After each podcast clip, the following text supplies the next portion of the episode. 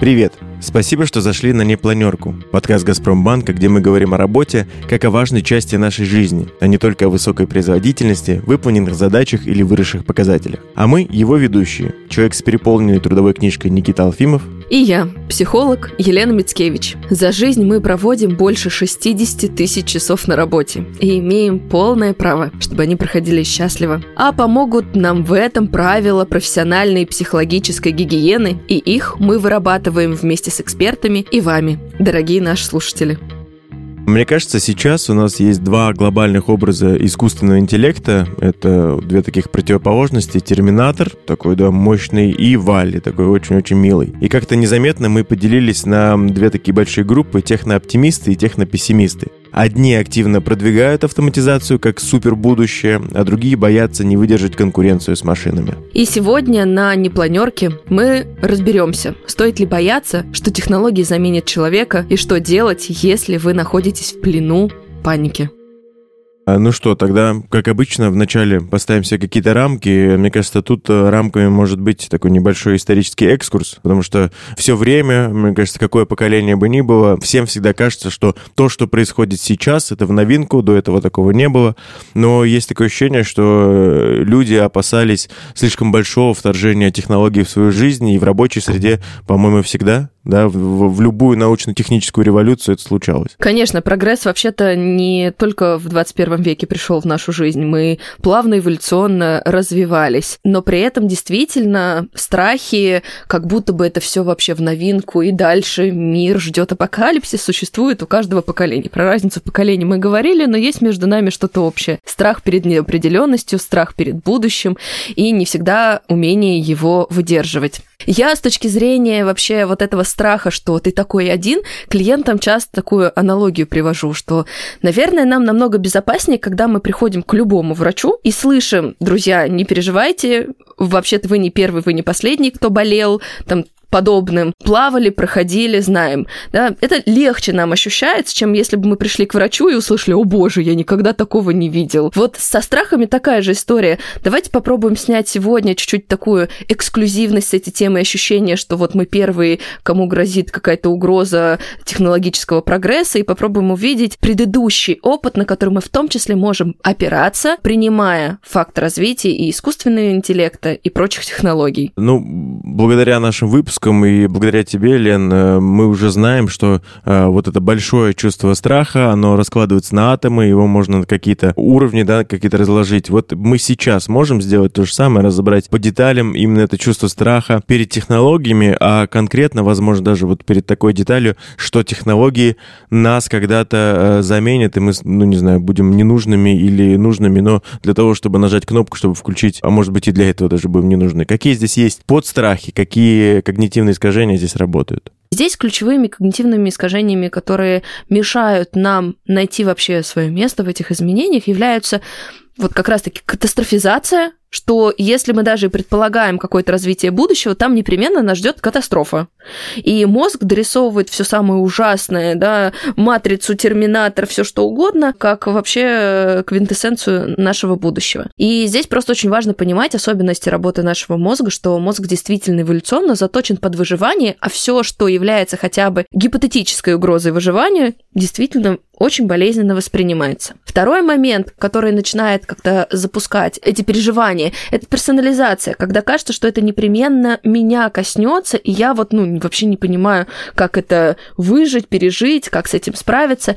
И здесь есть такая небольшая связка и со внешней действительностью в том числе, потому что если, например, человек действительно работает на какой-то автоматической работе, где его человеческая включенность мало нужна, то есть большая вероятность, что этот страх отчасти обоснован. Мы можем посмотреть, знаешь, э, вернуться лет на 20-30 назад. Я просто помню из своего детства это ощущение, когда у нас в городе стали появляться первые магазины с лентами или первые магазины с кассами самообслуживания, и вообще продавщиц стало на порядок меньше, да, этот прогресс как-то в нашу рутину входил. В вспоминаю сейчас некоторых взрослых, которые были в то время в моем окружении, и многие из них действительно так же, вот как сейчас, я прям вижу эту аналогию, переживали.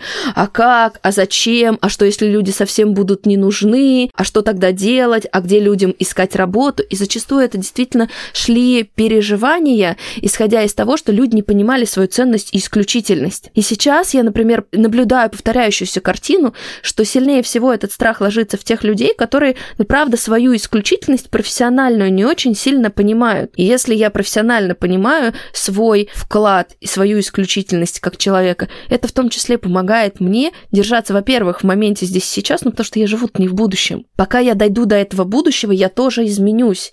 Я буду получать новый сопутствующий опыт по пути из точки сегодняшнего дня в точку будущего. А во-вторых, да, я могу увидеть ценность себя, и вот тогда появляется очень важное внутреннее ощущение. Я правда не знаю, что будет в будущем, но я как-то до этого справлялся, и есть вероятность, что с перспективой будущего я тоже справлюсь и адаптируюсь. Среди всех страхов, которые существуют, э, когда человек сталкивается э, с ну, не полной там заменой э, его работы искусственным интеллектом и технологиями. Есть один из страхов, который, ну, можно сформулировать как «а я, наверное, недостаточно хорош в профессиональном смысле, что меня заменит машина, что вот у меня нет достаточно навыков, э, как сейчас там, не знаю, модно, hard skills, soft skills, нет всего этого, нет возможности обучаться, и вместо меня э, скоро вот будет э, сидеть какой-то компьютер или робот. Это, наверное, один из самых основных каких-то страхов. Ну и этот страх не то чтобы иррационален полностью, потому что действительно он ставит перед человеком необходимость сохранять честность по отношению с собой, насколько ты адаптивен в современной действительности, в которой ты живешь. Насколько ты ей соответствуешь, насколько ты включаешься, насколько ты принимаешь эти изменения, насколько ты сохраняешь гибкость своей психики. И это важно. Но знаешь, прежде чем мы перейдем вот к рассуждению о моментах адаптации и навыках, которые нам нужны сейчас в современной нашей действительности, мне бы вот что хотела сказать относительно страха будущего, чтобы в первую очередь вот иррациональные переживания чуть-чуть поддержать для наших слушателей. Я хочу такой прям в режиме здесь сейчас предложить некоторый эксперимент. Вспомните, как вы отмечали этот Новый год. Ну, вот буквально сколько у нас, 8 месяцев прошло. С какими чувствами вы вступали в этот год? Что вы предполагали? Чего вы для себя желали? Какие у вас были фантазии на то время, которое вы уже прожили? Вот вспомните себя в декабре, 31 декабря 22 года. Синхронизировались, вернулись в эту точку. А теперь вернитесь в сегодняшний настоящий день и попробуйте посмотреть, могли бы вы хотя бы как-то предугадать, что в эти ваши 8 месяцев пройдут вот так. Будут вот такие события, будут вот такие сложности, которые вы прожили. Там встретятся какие-то новые люди, задачи вы будете решать, личные, профессиональные. Могли ли вы это предугадать? Есть очень большая вероятность, что нет. Эта практика работает в 99,9% случаев. Люди говорят, да нет, ну даже если я что-то как-то, как векторы себе желаний ставил, да, часть из них сбылась, но жизнь столько дарит каких-то абсолютно неожиданных событий, к которым ты даже на таком маленьком отрезке не можешь подготовиться. И сейчас мы, знаешь, с тобой должны, как это, как модные блогеры. Если ваши ожидания совпали с тем, что у вас есть сейчас, напишите это в комментариях. Да-да-да, ну это такой призыв к действию. Ну, правда, поделитесь, пожалуйста, нам будет это интересно, мне это будет интересно, потому что здесь это помогает чувственно увидеть что даже события, которые ждут нас через месяц, нам недоступны. Но мы как-то справляемся, мы как-то движемся в это будущее, живем в его сторону, да, и в общем и целом адаптируемся под ту действительность, которая к нам приходит. Вообще мы живем с точки зрения вообще своего психического развития от кризиса к кризису. Это тоже не проблема, это дано. Вопрос, насколько мы это дано переживаем и принимаем. Ну, тут, да, действительно очень важный вопрос о адаптации. Насколько, во-первых, мы принимаем, вот, вот тут, мне кажется, это самое важное, насколько мы принимаем то, что происходит, и вот уже дальше, когда приняли, а что мы дальше будем с этим делать? Идти в ногу или закрываться и говорить, нет, я не могу с этим ничего сделать, я не хорош для этого. Так вот, кстати, по поводу не хорош. По поводу нехорош, опять же, давайте опираться на тот опыт, который у нас уже точно есть. Ну, то есть я уверена, что нас слушают люди в разрезе, может быть, даже там, не знаю, с 20, с 25, там, до 40, до 45. Ну, возьмем даже этот временной диапазон.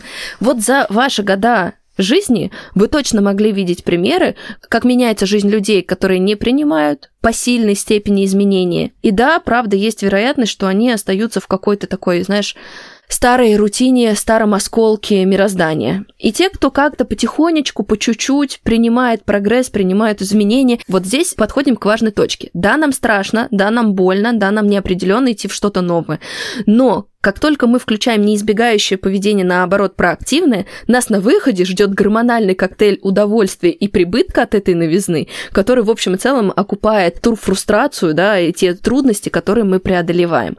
Если мы говорим уже про современную действительность, то нас жизнь ставит такие обстоятельства, вот ты говорил soft skills, где skills начинают доминировать, где мы сейчас начинаем не просто искать функцию и исполнителя, мы ищем людей, мы ищем людей по ценностям, мы ищем людей рефлексирующих, осознанных. Уже намного меньше работодателей соглашаются брать сотрудника, который вот... Я оставлю этот термин, друзья, вы сейчас меня не выйдете, я пальцами показываю кавычки, токсичит, да, мы знаем, что этот термин такой очень условный, у нас был про это отдельный выпуск, если еще не слушали, то послушайте. И вот мы все равно смотрим на людей уже чуточку по-другому, то есть те требования к исполнителю, которые были даже еще лет пять назад, сейчас уже не до конца релевантны. Ну, конечно, остается какая-то действительность, если мы говорим про прогресс, который двигается, он все равно задает некоторый тон. И этот тон говорит о том, что внимательность к себе, к своим эмоциям, к тому, что с тобой происходит, к развитию каких-то навыков коммуникации, ты уже не можешь себе позволить не развивать. Здесь очень важно увидеть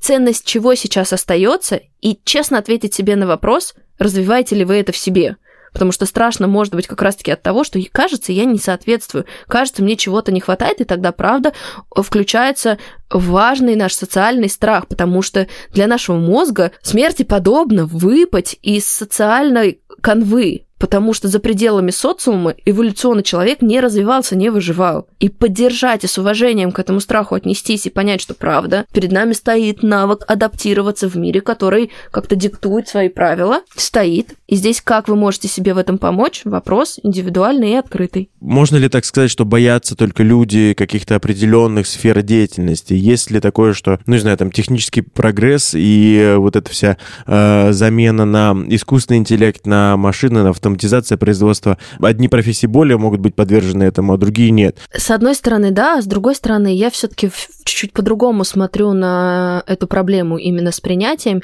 Я скорее вижу здесь прямую корреляцию с ощущением ценности себя и понимание своих внутренних точек опор, чему я важен, почему я точно смогу адаптироваться, почему я точно смогу быть. И это в разных профессиях имеет место быть. Ну, я еще раз говорю, безусловно, есть абсолютно ручной труд, который может быть заменяем. Я сейчас, знаешь, какой у меня пример пришел? Я сейчас э, буквально недавно попался мне в социальных сетях ролик, где маникюр делают автоматизированно.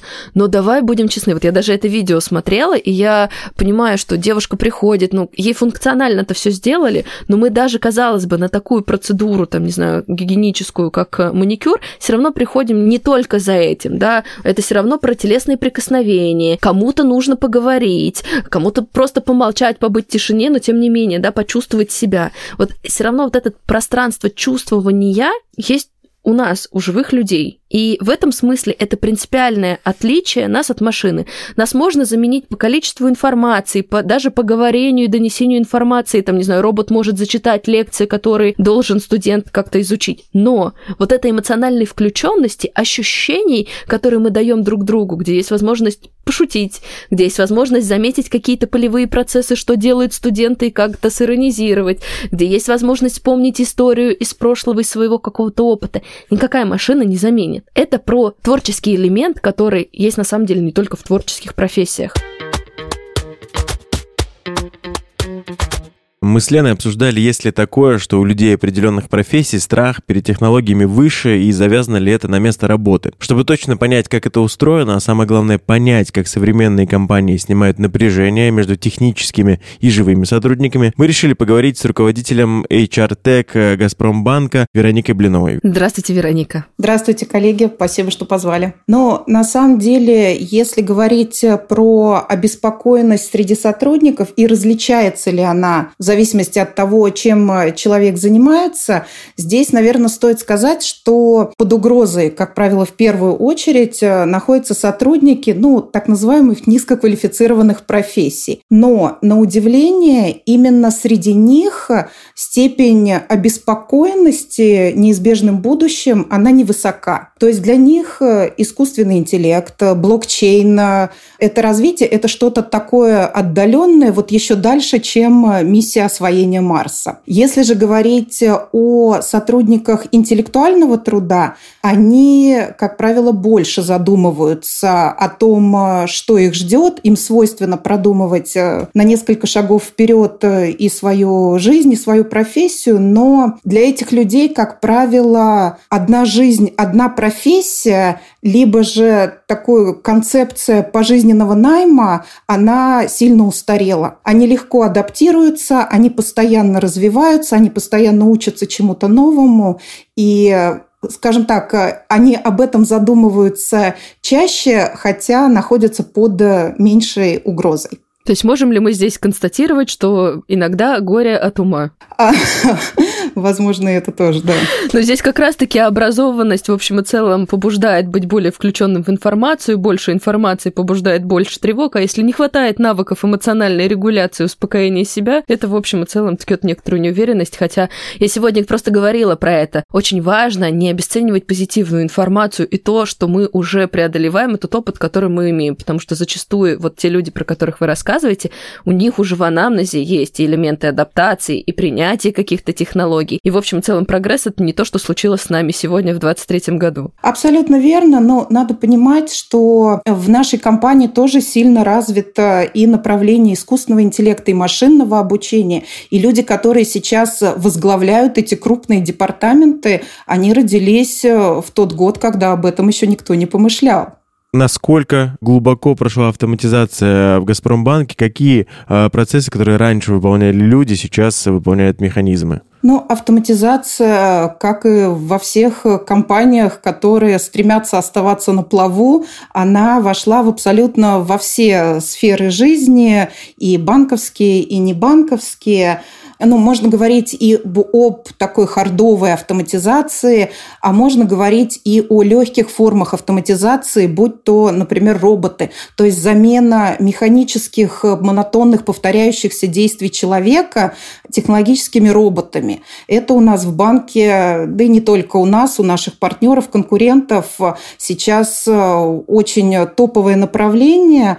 Оно сильно проще, потому что нам не надо учиться на математиков, нам не надо практиковать э, навыки разработчика, чтобы справиться с написанием робота, и с этим справляются абсолютно рядовые сотрудники из разных сфер. Ну, приведу самый простой пример. Справка 2 НДФЛ о доходе за прошлый год. Если раньше сидел бухгалтер, который залезал в кадровую систему, в бухгалтерскую систему, снимал отчеты и вручную вбивал это в некий файл, у нас давно это делает робот. Человеку остается только только поставить свой автограф. Это и скорость, это и качество. Роботам не свойственные ошибки, связанные с человеческим фактором. Ну и, конечно, автоматизация в таких высоко автоматизированных направлениях, как э, бэк-офис, расчетные центры, да и даже бизнес, она пошла очень и очень далеко. У нас IT-блок э, такой составляет существенный сегмент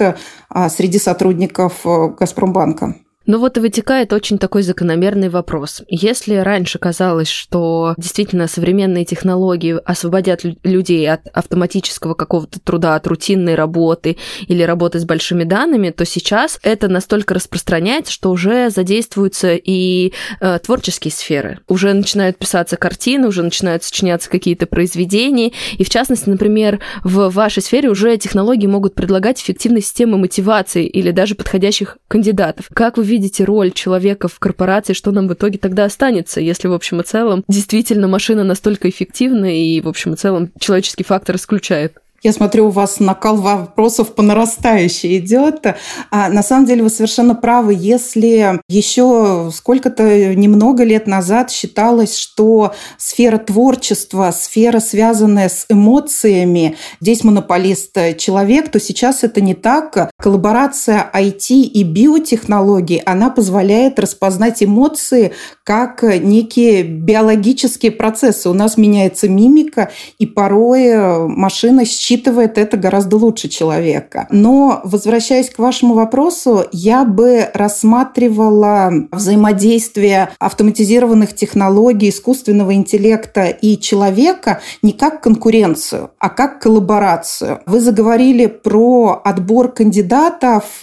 Ни один рекрутер не в состоянии в засчитанные минуты проанализировать тысячи резюме на работном сайте и выстроить их в некий рейтинг, а искусственный интеллект легко справляется с этой скоринговой моделью и уже получая, например, десятки по формальным признакам идентичных резюме, наш рекрутер может получать их с некими баллами и понимать, что этот кандидат весьма вероятно проработает на компанию дольше, и нам стоит вкладываться в его найм, в его хантинг, в его обучение и дальнейшее сотрудничество. И именно коллаборация дает потрясающие эффекты, о котором мы пять лет назад не могли даже мечтать. Но расслабляться сейчас человеку опасно. Да, ну, надо, да. Мне кажется, все равно в любом случае сохранять какой-то баланс. Э, очень слишком сильно, наверное, рассчитывать на технологии, что они будут делать все. Тоже вот ведет к расслаблению. Действительно, вот вы, Вероника, вы сказали, да, расслабляться не надо. Когда вокруг тебя слишком много технологий, ты такой, да, все сделают за меня, мне надо будет только там где-то поставить точечку, и все, и будет здорово. Да, мне кажется, нужен э, баланс, тогда эта коллаборация может быть очень эффективной и может действительно пойти э, максимально на пользу. А мне кажется, что за этим этим расслаблением стоит очень важный элемент в виде ответственности. Мы вот начали с примера того, какие есть ассоциации относительно эмоционального интеллекта. И в мультике Вали очень так наглядно показана картина, которую мы сейчас обсуждаем, да, где люди, в общем и целом, абсолютно не напрягаются, и пошевелить пальцем – это уже вопрос усилий. И для меня здесь, как для психолога, эта история очень сильно про ответственность, что ответственность за себя, за свои какие-то процессы, за развитие мы все равно не делегируем. Быть человеком образованным, включенным, понимающим, знающим и имеющим достаточно достаточное количество развития, быть адаптивным в современную действительность остается за каждым из нас. То есть как бы технологии не развивались, с нас эта необходимость развивать себя никоим образом не снимает. Как помочь сотруднику, а какие компетенции и навыки ему надо помочь развить, чтобы они чувствовали себя уверенно а, вот в коллаборации, убираем слово конкуренции, да, в коллаборации с технологиями. Как это происходит? Знаете, здесь Лена сказала очень правильную мысль о том, что каждый несет ответственность за себя сам. И здесь какие бы усилия ни прилагала ни государство, ни работодатель, конкретная компания, ни родители или кто бы то ни был, это решение человека, как он проживет свою жизнь, что оставит после себя. Если говорить именно о нашей компании, «Газпромбанк» вкладывает неимоверные ресурсы в развитие своего персонала. У нас работают больше 25 тысяч человек во всех регионах России, и у нас запущены школы аналитиков, школы роботизации, где абсолютно любой сотрудник, даже если я немного утрирую, цитирую, в его функционал входит поливание цветов на подоконниках, он может и без всякого отбора он поступит в эту школу, и через э, сколько-то месяцев он выйдет уже способным анализировать информацию, способным формулировать требования на ту же автоматизацию и даже способным программировать э, роботов. Абсолютно любой сотрудник, подчеркну. У нас э, ну, как и во многих крупных компаниях, есть внутренний банк вакансий. А в рамках этого банка вакансий мы на пороге запуска карьерного консультирования. Если человек понимает, что он достиг пика на своем текущем месте, либо же, что его профессия не перспективна, и он хотел бы развиваться в другой области, здесь мы будем это помогать. Ну, не секрет, что искать сотрудника на внешнем рынке компаниям сильно дороже, чем а, развивать а, своих и удерживать своих. Если не помогает, ничего ни наши школы развития, ни наши банки вакансий, ни карьерное консультирование. У нас есть такой сервис, как ГПБ «Забота». Там работают профессиональные психологи. Он у нас, честно говоря, появился во времена пандемии коронавируса, но потому что люди сильно переживали, что, конечно, сказывалось и на их работоспособности, и на жизненной энергии. Но этот сервис у нас действует до сих пор. Мало того, он развивается, и помимо некого психологического консультирования, там появилось консультирование финансовое, и он у нас тоже востребованный, хотя уже с начала пандемии прошло больше трех лет. Вот интересный такой момент. Вот вы начали говорить о том, что есть да, способы помочь э, как-то технологически продвинуться вашим сотрудникам, а чаще всего как происходит вот этот э, запрос э, на вот это вот продвижение, на улучшение своих навыков? Эм, сотрудник чаще говорит о том, что мне кажется, я не дотягиваю, можно мне как-то обучиться. Либо кто-то с, сверху, то есть этот запрос этот идет, говорят сотруднику, вот здесь ты не дотягиваешь, пожалуйста, есть вот такая вот возможность это подтянуть. Как это происходит в компании? Здесь, знаете, как у нас э, мультивозможность. У нас э, проходят э, регулярные оценки персонала, и даже если моя позиция не подпадает под ежегодную оценку, я могу ее запросить. Как для себя, так и для своей команды. Это помогает, вот знаете, когда смотришь на сотрудника, видишь, что вот что-то ему не хватает, чтобы распуститься. А вот что, я не всегда могу понять, он сам о себе не может понять. Здесь процедура оценки очень здорово помогают. Плюс мы активно рекламируем наши программы обучения и развития. И здесь коллеги сами, видя анонсы, к нам сами приходят. Мало того, мы мотивируем их дополнительно различными плюшками. Но опустив вопрос, что для компании это не бесплатно, а для сотрудника абсолютно бесплатно, мы их мотивируем дополнительными плюшками. У нас есть внутренний сервис, в рамках которого а, мы можем выдавать сотрудникам ГПБ коины. Это некая внутренняя игровая валюта, на которую можно во внутреннем магазине купить не очень дорогие с точки зрения их стоимости, но дорогие с точки зрения привязанности к бренду, к компании. Такие сувениры, как футболки брендированные, кружки и так далее.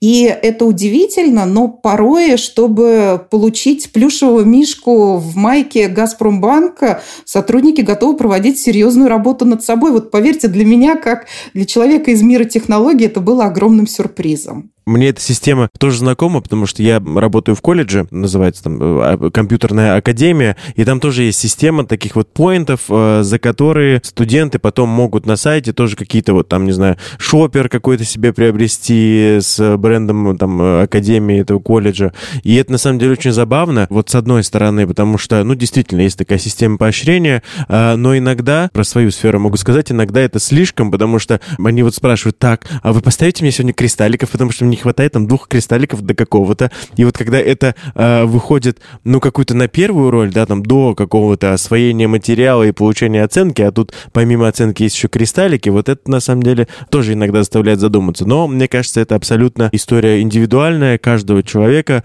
э, насколько он серьезно относится либо к кристалликам, либо все-таки к получению знаний и оценке за свои знания. Никита, вы не поверите, но ваши студенты мало чем отличаются от серьезных банкиров. У нас история, когда около лифта кто-то к тебе подходит, а мне не хватает одного коина, а не мог бы ты что-то, что-то. Но это создание неких комьюнити. И потом Алаверды, скорее всего, этот человек тоже не откажет в какой-то профессиональной помощи. Поэтому здесь мы намеренно не стали это тормозить. А я хотела сказать о том, что вот смотрите, как интересно. Казалось бы, такая сложная тема у нас э, подходит к очень важной такой психологической точке. Это к вопросу вообще эмоциональной зрелости, потому что в конечном итоге вот эту всю неопределенность и технологии мы в том числе можем пережить и адаптироваться в них, если мы внутренние процессы оставляем у себя, да, мы эту ответственность не перекладываем. Мы не пытаемся перенести, да, впасть вот в эту инфантильность, ну все, на радостях, знаете, как в школе, когда уроки отменили, можно вообще ничего не учить, забывая вот эту вот индивидуальную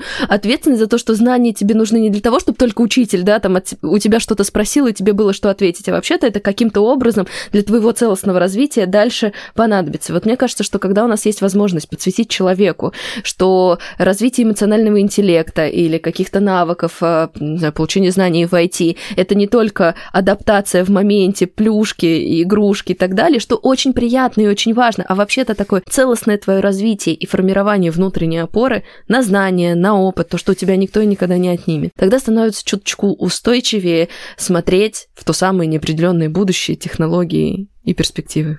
Спасибо вам большое, Вероника, за этот разговор. Я очень надеюсь, что мы этим выпуском дадим людям точку поддержки, опоры и возможности посмотреть в этих страхах на себя. Это вообще очень важный такой процесс, в чувствах смотреть не только на внешние события, которые как будто бы их вызывают, а видеть вот эту субъективную свою реакцию и присваивать себе. В чувствах видеть себя, почему, как это про вас, что можно сделать для того, чтобы изменить свою жизнь качественно лучше. Ну и спасибо большое, что подсветили э, вот такие маленькие детали э, работы большой корпорации, которые от нас всегда скрыты. А тут мы посмотрели, а, оказывается, там тоже очень много людей, которые сталкиваются с теми же, наверное, проблемами и вопросами, что и мы, и можем вместе, вот так вот обсуждая, все это решать. Спасибо, ребят, что позвали.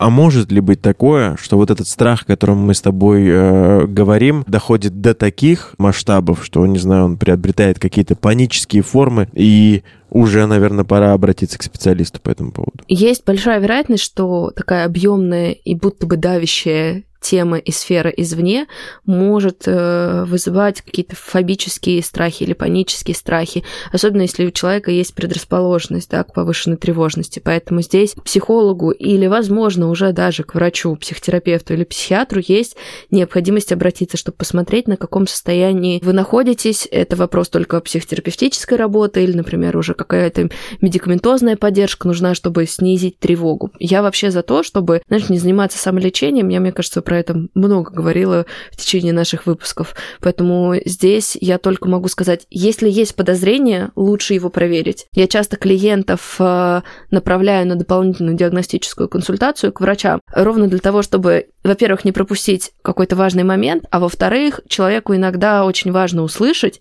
если у него все ок, что с ним все в порядке, да, чтобы вот как раз-таки вот эти вот тревожные мысли вторично не возникали, чтобы врач сказал, нет, у вас есть все ресурсы справиться с этим, этим, идите работайте с мышлением, идите работайте с навыками эмоциональной регуляции, да, и тогда это уже к психологу. Поэтому, если вы чувствуете, что эта тема как-то вас особенно триггерит, у вас включаются все процессы избегания, хочется не слушать, переключить, да, как-то не соприкасаться, появляется раздражение, то обратите, пожалуйста, на это внимание как на симптомы и обратитесь за помощью к специалисту. А вот смотри, есть ли тут какие-то, не знаю, возможно, указания к действию, как грамотно сформулировать запрос э, специалисту о том, что вот э, есть такое опасение, что это может стать проблемой, или уже там, если это уже проблема, чтобы это, ну, не знаю, не выглядело как-то так, знаешь. Я посмотрел фильм «Терминатор», я боюсь, что будет так же, вот, чтобы психологу такие вещи не говорить. А почему такие вещи психологу не сказать? Ну, слушай, даже если это звучит так, здесь чем искреннее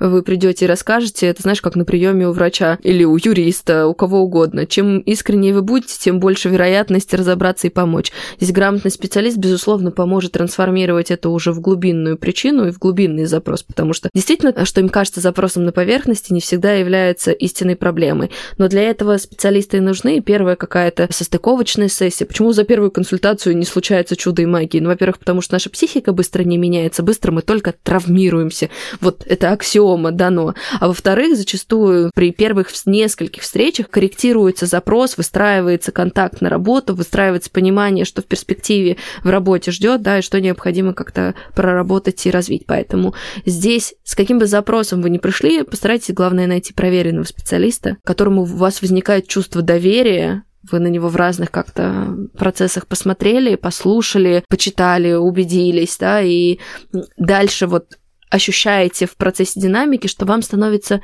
прозрачнее, яснее, безопаснее, и вы понимаете, что прогресс, даже если он незначительный, он все равно по крупицам собирается.